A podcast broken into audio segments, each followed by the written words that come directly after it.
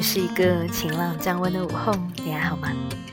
我不知道深秋这样的节气里，你通常会有什么样的感触？很多名人大家通常在写到秋天，尤其是深秋的时候，总是免不了感慨一番景色萧瑟、物是人非的凄凉，总是用孤村、日暮、风霜、残叶的字眼。引得人从字面上就能感受到秋日的孤独、悲苦和怅然若失。大概天气凉下来，人气儿就会慢慢的散去，好友亲朋们都偏向窝在家里取暖。但也有不同的，深秋意味着热乎乎的桂花酒酿，意味着阳光一早就会跳到被子上，小猫也会跟着蜷在上面帮你捂被子。于是，在很多诗人的笔下，秋天也是温润而惬意的。比如王维的《望川闲居》里写：“寒山转苍翠，秋水日潺湲。依帐柴门外，临风听暮蝉。”我虽然不是乐天派，却更赞同后者。深秋好像总是很多不顺心的事情会发生。一年都要接近尾声，来年又何打算？很多选选择需要在冬天来临前决定，所以这个时候也会比较容易的陷入迷茫或者是两难的处境。再者，深秋的寒凉总是来得很快，我们还未适应，还没有适应已经到来，所以会比其他的任何季节都更需要温暖。因此。此时的挥手挥手告别，就更显感伤和寂寥。深秋时分，不管怎样，我都会在电波的这一端给你送去暖烘烘的祝福。立冬快乐，我亲爱的小孩。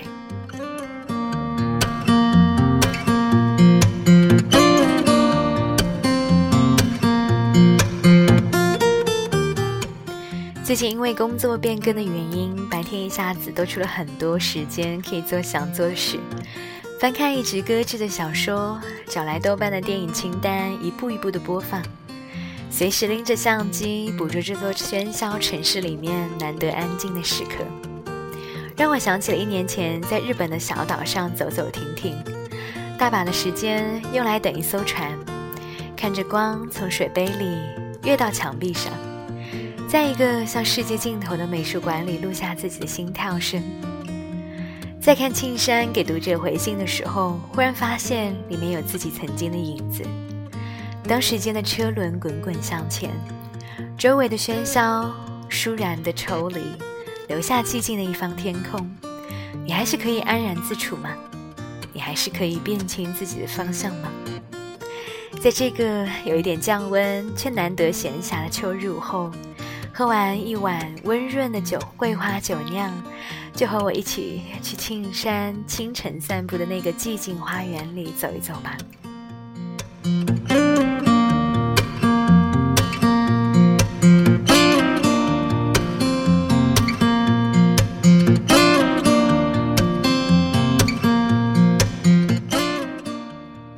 者来信，庆山，您好，很容易的。很荣幸能够读到《夏摩山谷》这本书。我第一次读您的作品，大概是在初中，是对当时的我而言很晦涩的莲花。当时年龄小，对事物的感悟匮乏，只记得读完之后觉得痛苦。过了这么多年，我已经工作三年了，重新再翻开您的长篇小说，细细研读，此时遇见了《夏摩山谷》。由于上一份工作对身心的折磨，目前我已经待业了半年。在这半年中，无数次的感觉到对生活、对物质世界的挣扎。我想不明白生活中的许多的问题，于是出发去了大西北，期待永恒的山脉和朴素的生活给我带来新的感悟。当我从大西北归来，写好一篇游记，再次翻开夏摩山谷。除了有种宿命的味道围绕着我，还感觉到一种现实世界的空虚。越是羡慕、渴求夏摩山谷，越是觉得如今的生活充满着虚妄。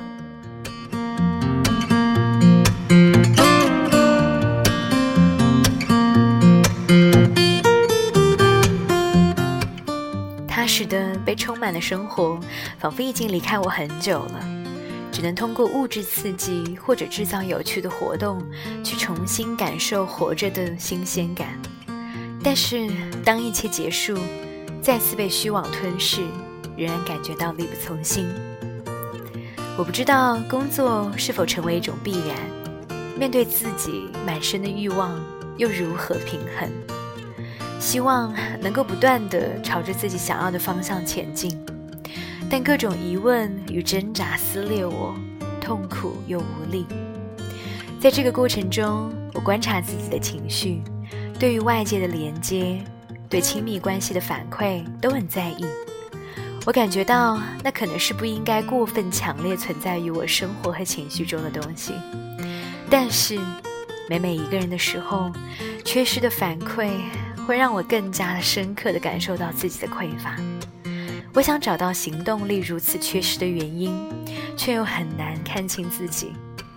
刚参加工作的时候，由于感情变故、生活环境的变化以及社会身份的转变，曾经陷入抑郁之中。现在回想起来，仍然觉得那样的日子十分难熬。我不想再陷入麻木的情绪之中，感知不到周围的一切。但现在的情况是，自己像一个无头苍蝇一般，失去了生活的重心。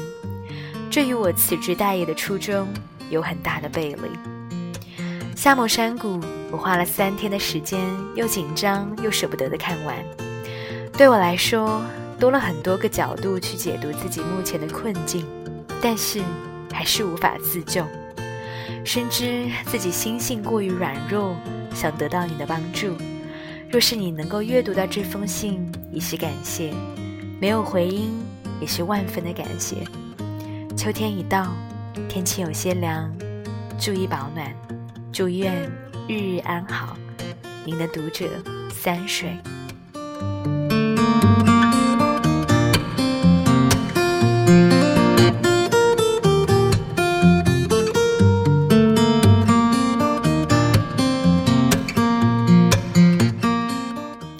山复兴，三水，秋天已到，北方的树林开始色彩斑斓，枫树、白杨、樱花树、丁香、榆树、槐树，各种树叶的红黄深浅不一。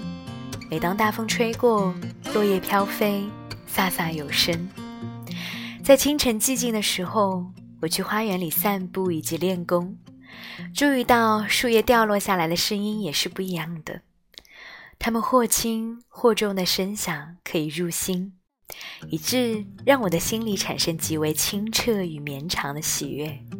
这是我们可以从自己的心里享受到的最好的源泉。这也是我最近常常在感受一种享受的一种体验。天地万物，任何微小或琐碎。任何深度或表象，如果可以把自己的心打通，与天地万物的本性互相融合和交汇，人便可以突破一定的物质限制。这种物质限制包括我们无常的肉身以及波折的现实境遇。对于年轻的你来说，要体会到这一点，或许还有些难。这种困难，也许在经历过的苦。也许在于经历过的苦还不够深刻，还没有有力到可以突破新的种种屏障，让一个旧的自我彻底的碎裂。貌似你对内心的困难采取了很多的积极的行动，比如辞职、外出长途旅行、物质刺激、制造有趣的活动，但最终的结果都是再次被虚妄吞噬，感觉力不从心。我想说的是，如果在这些其实相对来说比较轻易的行动中，没有加入清明的觉知，对自己的身与意有关照，懂得事物原貌与真理，以此能够真正去体会自己与天地、与万物、与他人和外界的关系，清醒认知到世界有形及无形的各种层面的特质。如果没有得到这些能力，我们即便走到了天涯海角，或关在家里与世隔绝，也无法突破自己的心对这个世界所产生的所有的偏执。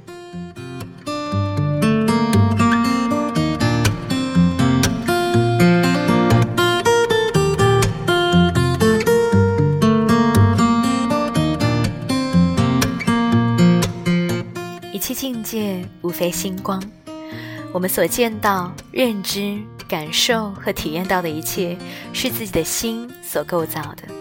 如何去发掘自心，打磨它，磨练心性，并不是仅仅在意自己所感受到的情绪就足够了，而是需要通过学习与训练，去精准的面对、分辨、接纳和转化在现实生活中所遭遇的每时每刻。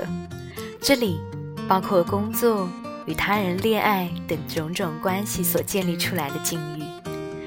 通常在现实生活中，人们倾向较为懒惰和表面的方式，通过种种物质手段或者是活动去逃避内心及现实的困境。刷手机视频、网络游戏、网络购物、追剧、吃各种的美食，诸如此类。这些事物带来的新鲜感与满足感都是一时的，内心产生的愉快很容易迅速的消失。或被生发出来的更新鲜的欲望所替换，由此产生更多的麻烦和苦恼，还有失落和沮丧。但这个轮回困境的确是现代人所乐此不疲的。再有科技被利用于欲望之上的推波助澜，如果没有清醒的认知、实时的关照，人很容易被卷入这种集体的无意识之中。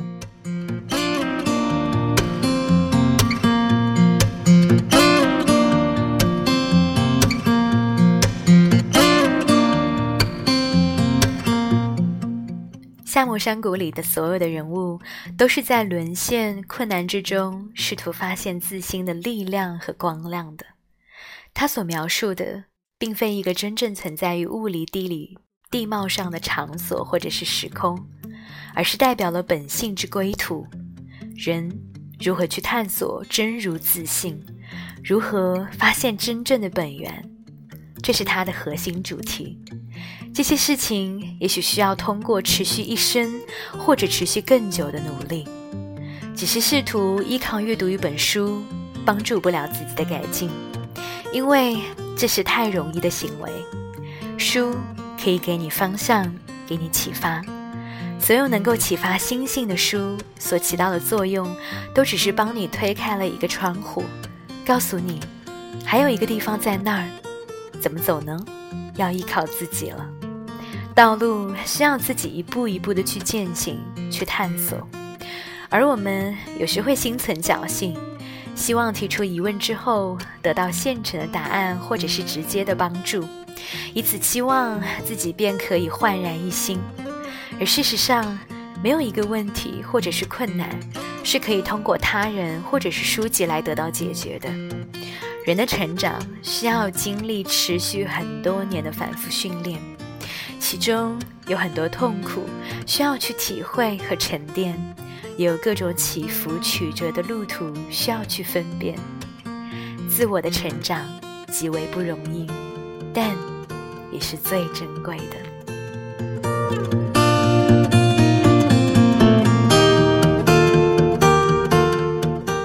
感谢您聆听，我们下期节目再见。